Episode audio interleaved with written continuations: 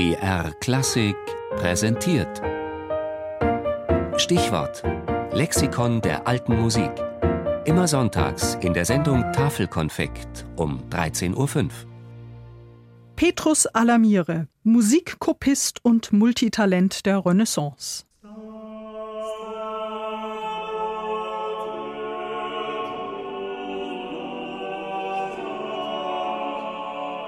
Er war Notenschreiber, Herausgeber, Kaufmann, Diplomat, Spion und Bergwerkskundiger, musizierte und komponierte, und die Chor- und Stimmbücher aus seiner Werkstatt sind heute oft die einzige Quelle für Werke von Komponisten wie Josquin des Prés, Johannes Ockerem, Pierre de la Rue, Heinrich Isaac oder Adrian Villard.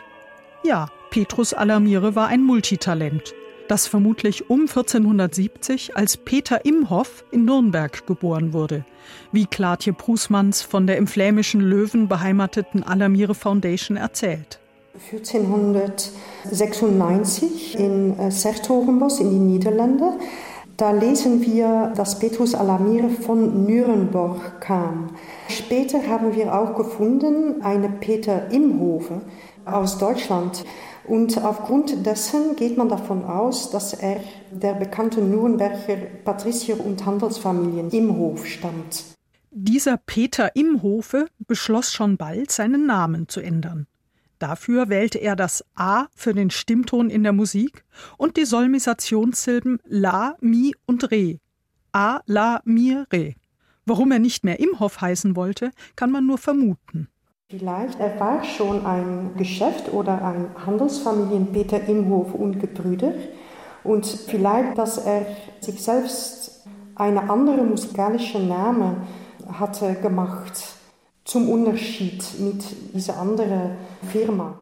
Ab den frühen 1490er Jahren hielt sich Petrus Alamire, wie er sich nun nannte, in den österreichischen Niederlanden auf, wo er offenbar einer Werkstatt von Schreibern vorstand und unter anderem Aufträge bei Hofe ausführte, erklärt Prusmanns. 1503 er wird bezahlt äh, für Musikbücher für die Hofkapelle Philipps der Schönen.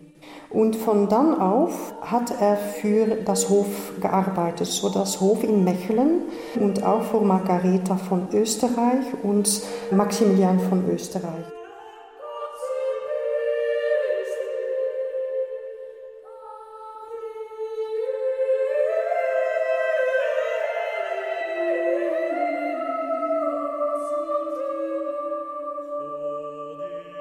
Seine prächtig ausgeführten, schon damals ungeheuer wertvollen Chorbücher wurden bald zu gesuchten Luxusartikeln, die unter gekrönten Häuptern als Gastgeschenk überreicht oder im Staatsschatz verwahrt wurden. Zum Beispiel von Papst Leo X., Kaiser Karl V., Friedrich dem Weißen, der Augsburger Familie Fugger oder Heinrich VIII. von England, der Alamire übrigens gleichzeitig auch als Spion beschäftigte, allerdings nur bis er herausfand, dass dieser auch als Gegenspion operierte.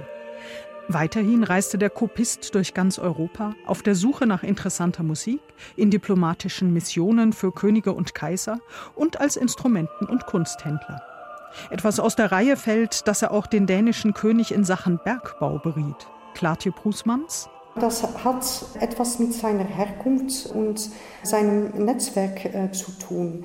Denn die Familie Imhof war auch sehr wichtig in Geld- und Bankwesen äh, in dieser Zeit. Und deswegen haben sie auch in Silber- und Goldwerken in Sachsen und Schlesien investiert. Als Petrus Alamire 1536 in Mechelen verstarb, hinterließ er 51 Handschriften und zehn Fragmente, die zum Feinsten gehören, was uns an Manuskripten der Renaissance überliefert ist und die die feinste Musik dieser Zeit enthalten.